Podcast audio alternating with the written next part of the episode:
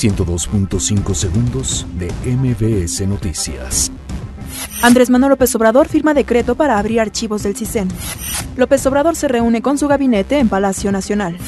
Bajico recorta su previsión de crecimiento de la economía mexicana para 2019. Desempleo bajó a 3.5% en enero de 2019, informa el INEGI. Petróleos Mexicanos reporta pérdidas por 125.543 millones de pesos en cuarto trimestre de 2018. Petroleros presenta nueva denuncia contra Romero de Shams por fraude.